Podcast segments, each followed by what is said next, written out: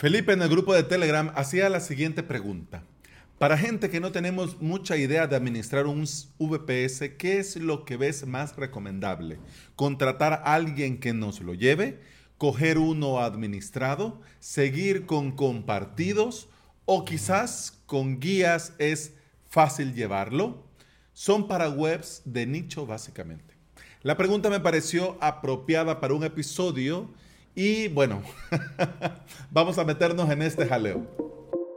Bienvenida y bienvenido al episodio 584 de Implementador WordPress, el podcast en el que aprendemos de WordPress, de hosting, de VPS, de plugins, de emprendimiento y del día a día al trabajar online. Yo sé que tengo hecho un lío eh, los días y las publicaciones de los podcasts, hombre, pero más que Ah, la vida. La vida es lo que es. Pero bueno, metámonos en faena que no me vengo a quejar en este episodio. Felipe y todo el mundo, creo que no le va a sorprender la respuesta que voy a dar en un inicio, pero depende. depende y ahora te lo digo así a grandes rasgos y luego entramos en materia. ¿Te urge para allá? contrata un VPS administrado o contrata a un profesional que te ponga a punto todo o que él mismo te administre el VPS. No te urge, pues entonces ponete manos a la obra y montate tu propio hosting VPS. No querés complicarte ni estar pendiente de nada, pero sin pagar para que te lo lleven, em, entonces quédate en compartido. No tenés presupuesto ni para paneles de pago, ni para VPS, entonces, eh, ni para administrado, ni para contratar a un profesional. Entonces, quédate en compartido. Ya está. Así. Bueno, entonces, eh, muchas gracias por estar aquí. Muchas gracias por escuchar. Continuamos mañana. Hasta entonces. No, son bromas. no, hombre. Vamos a ver. El temor a lo desconocido no debería de ser un factor para detenernos, pero lamentablemente está ahí. Y mm, lamentablemente no queremos llevarnos ningún susto con nuestras webs o con webs de nuestros clientes. Entiendo que en todo emprendimiento hay etapas. Y en nuestro emprendimiento online, en un inicio, cada centavo cuenta. Y aunque nosotros no nos guste, hombre, no podemos permitirnos X cantidad de dinero cuando vamos comenzando o en diferentes puntos de nuestro emprendimiento online. Por muy poco que pudiera parecer para alguien más, esto es una realidad. Por eso es que cada proyecto es el que es y cada realidad es la que es. Para mí yo puedo decirte, tanto de un panel de control premium, para mí puede ser un precio muy razonable, pero puede ser que para alguien sea todo su presupuesto que tenga disponible para todo el hosting. Lo que sí te quiero decir es que el hosting compartido de calidad, es decir, si te vas a quedar en hosting compartido, el hosting compartido de calidad no es barato. Y que las empresas de hosting compartido, según sus estrategias, pueden subirte precio o jugar con los recursos a como ellos les convenga. Entonces, puede ser que estés pagando muy poco, pero no vas a estar en un buen sitio y no vas a tener una buena infraestructura. Si yo no usara hosting VPS, yo posiblemente usaría alternativas como Witopi, como Temp, eh, TEMPL o Closte, sin lugar a dudas. Detalle de estas opciones es que no es nada barato y te cobran por cada WordPress. Lo que podría venir muy bien para tu proyecto principal. Por ejemplo, yo entonces en Witopi pondría avalos.sv y ya está. Que ahí muy bien pagado y ahí va a estar encantado de la vida. ¿Y los demás proyectos? O esas webs corporativas que tenés por ahí o las webs de tus clientes. ¿Dónde lo vas a poner? Bueno, si yo no usara hosting VPS, tendría, por ejemplo, en Cluster a avalos.sv y todos los demás proyectos y algunas webs de clientes em, las pondría en un VPS administrado.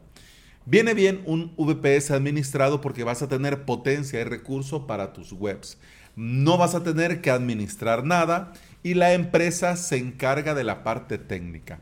Aunque tenés un poco más de libertad hombre, tampoco es tan económico. Un VPS administrado te puede llegar a costar desde 40 dólares por mes y tendrías dos cores y 4 gigas de RAM.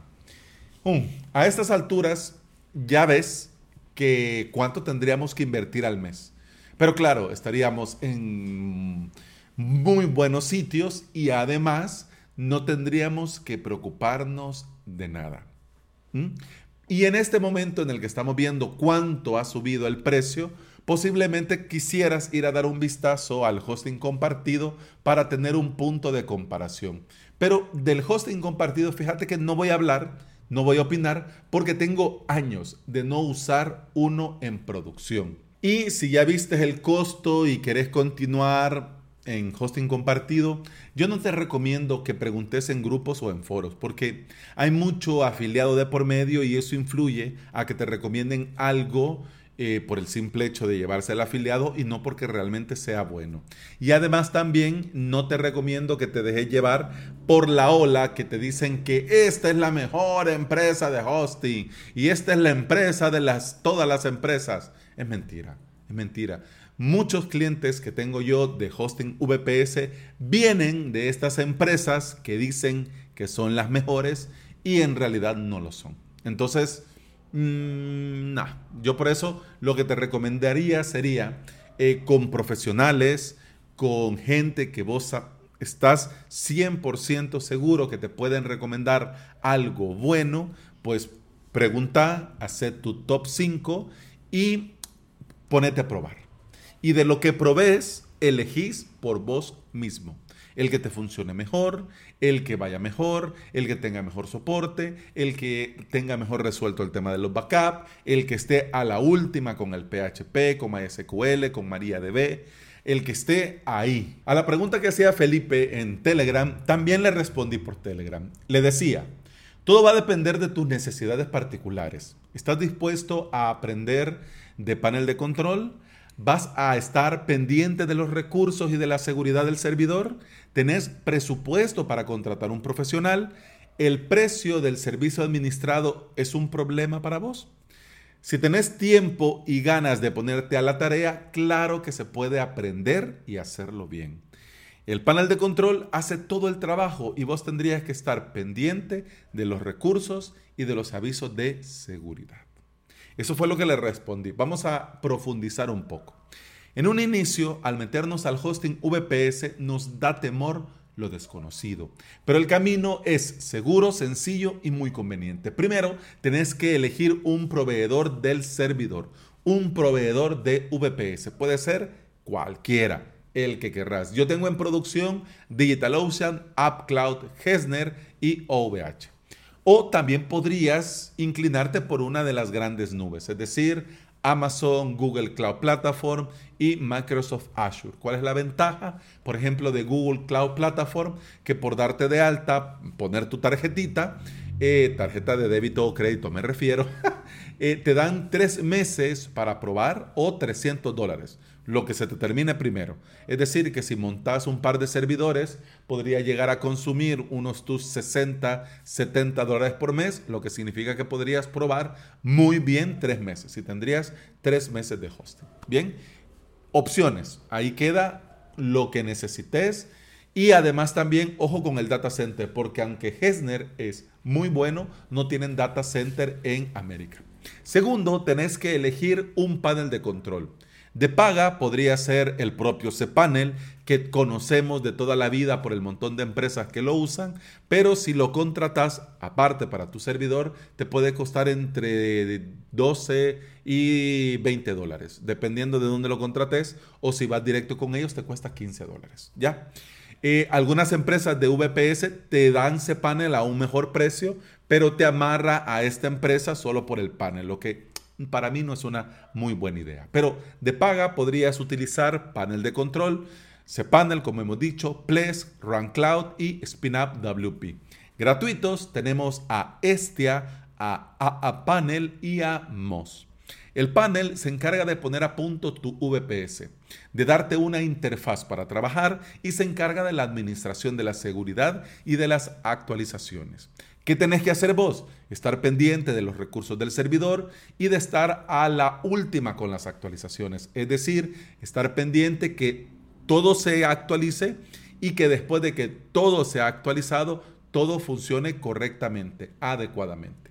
Hago un paréntesis. Si no, si no te pones creativo ni te pones traviesillo con el panel, no deberías de tener nunca ningún problema. Y si algo surge con los paneles de pago, tenés soporte. Con los paneles gratuitos tendrías que resolverlo por vos mismo. ¿Cuál es el detalle? Que esto de resolverlo por vos mismo te va a llevar a la documentación, a un foro comunitario, algunas veces incluso a Stack Overflow. Muchos, aquí con esto que estamos hablando, ven el gran pero del hosting VPS. Pero como te digo y te decía hace un momentito, estos problemas no aparecen de la nada, no surgen ahí de repente. Normalmente vienen después de ponerte a jugar, a cacharrear, a, a, experimentar con la terminal o con algunas opciones dentro del mismo panel que no sabes qué son ni para qué son. O también muchos problemas vienen porque muchos usuarios, a pesar que el panel actualiza los paquetes y está al día con las actualizaciones de seguridad, con las actualizaciones del sistema y con las actualizaciones del propio panel, muchos van a la terminal y manualmente actualizan sin saber qué están haciendo. Y en algunos casos copian, pegan comandos que ni saben muy bien qué hacen, pero copian, pega y vamos a ver qué sucede. Es decir, el panel por sí solo no se jode. Y esto tiene que quedar clarísimo, porque muchos, sí, por esto del hosting VPS y después de repente la web desaparecieron, ajá, sí, cómo no, de repente, de la nada, ayer estaban, hoy no están, no. Algo hacen que luego, hombre, luego vienen los problemas y luego no saben cómo resolver. Pero de todos modos, pongámonos en el supuesto, porque también voy a abrir otro paréntesis. Pongámonos en el supuesto que te montas tu propio hosting VPS, te pones creativo y te pones picarón ahí, traviesillo, y comenzás a trastear, clic aquí, clic allá, esto aquí, y bueno, ¿ya? Y luego no funciona. Bueno, ¿qué vas a hacer? ¿Qué opción te queda? Ponerte a averiguar, pues no te da la vida o no querés ponerte a averiguar. Entonces, si es un hosting, es un panel de los gratuitos, te contratas un VPS nuevo, instalas otra vez el panel, migras las webs, das de baja el otro que quedó estropeado y a seguir viviendo. ¿Por qué te vas a complicar? ¿Ya? Por eso es importante siempre hacer backups. Mi consejo para Felipe y para vos, si te lo estás planteando y si tenías la misma duda o si ahora que lo estamos hablando surge la misma interrogante, mi consejo es pagar si te lo podés permitir. Y si no querés invertir tiempo en estar pendiente de tu propia infraestructura. Si el pagar no es una opción o no podés pagar mucho, te sugiero un panel de control de paga para tener soporte si es que algo llegara a suceder o también para tener eh, a quien preguntarle en el caso de alguna duda muy puntual sobre el funcionamiento. Por ejemplo, con Run Cloud. Es que entre estas opciones no me aclaro para qué son o qué tengo que hacer, pues entonces escribo a soporte y se los pregunto. Miren, señores, y esto y esto otro, ¿para qué es? Normalmente te responden y además también te dan un enlace para su documentación para que vayas a profundizar. Pero ¿qué significa? Que te tenés que poner a la tarea. La ventaja del panel de paga es que tenés a quien preguntar. Y si tenés tiempo para ponerte a aprender y querés estar vos pendiente del panel y del servidor, escoge un panel gratuito y ponerte a crearte tu propio hosting VPS, que te vas a dar cuenta que todo es muy sencillo, todo va rodado y en calidad-precio es lo ideal. Y bueno, eso ha sido todo por este episodio. Muchas gracias por estar aquí. Muchas gracias por escuchar. Te recuerdo que puedes escuchar más de este podcast en todas las aplicaciones de podcasting. Por supuesto, Apple Podcast, Google Podcast, iBox y Spotify.